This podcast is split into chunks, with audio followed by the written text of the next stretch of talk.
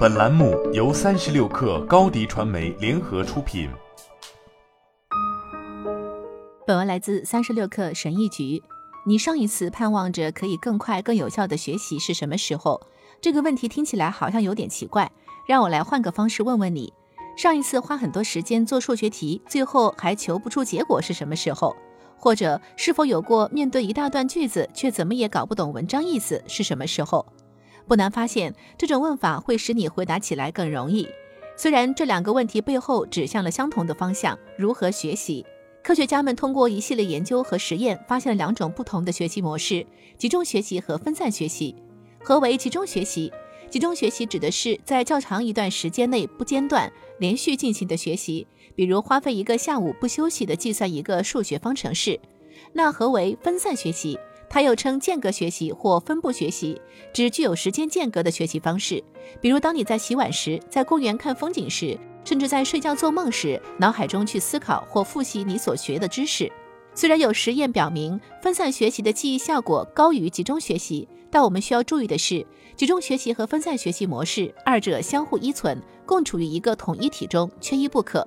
如果你真的想要学习一些东西，不能指望着三天打鱼两天晒网的学习模式来掌握它。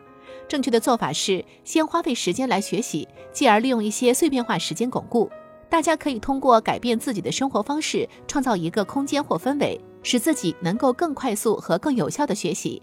接下来，让我们来看看如何做到这一点。当你在学习时，一定要保持注意力集中的状态。习惯性的分心是导致学习效率不高的一个主要原因。合理的安排学习和娱乐时间，我们可以在休息时间刷刷手机、听听音乐来放松。但是在学习时，我们要屏蔽一切干扰源。这里有一个学习前准备工作，或者称之为小练习，可以帮助你更快地进入到专注模式中。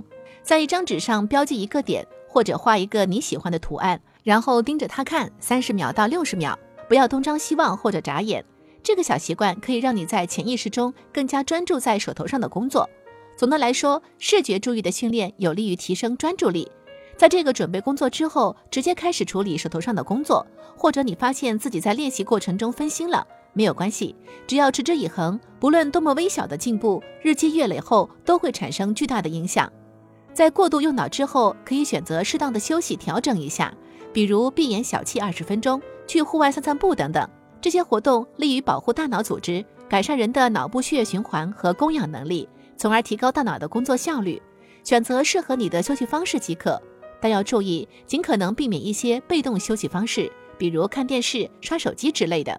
你有没有过这样的经历？考试前一夜临阵磨枪，试图记住大量的知识，但转过天来，这些知识大部分都被忘记了。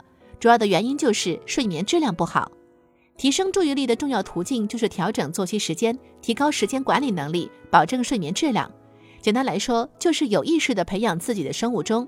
这需要你严格遵守作息时间，在规定时间入睡，在规定时间起床，每一天都是如此。不因为拖延症或周六日等原因而影响到正常的睡眠时间。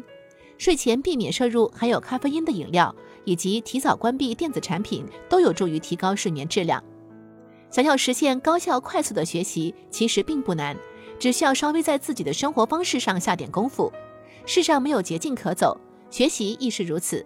这篇文章并不在于教会你一口吃成个胖子，学习是需要时间来积累的，日积月累，积少成多。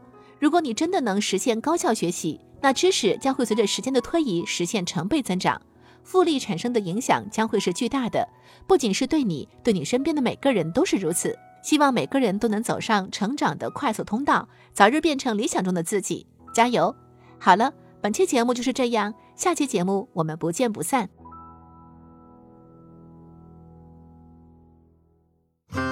热烈祝贺高迪传媒和 Top One 突破润滑油再度达成新媒体整合营销全案合作，共启汽车后市场数字营销新征程。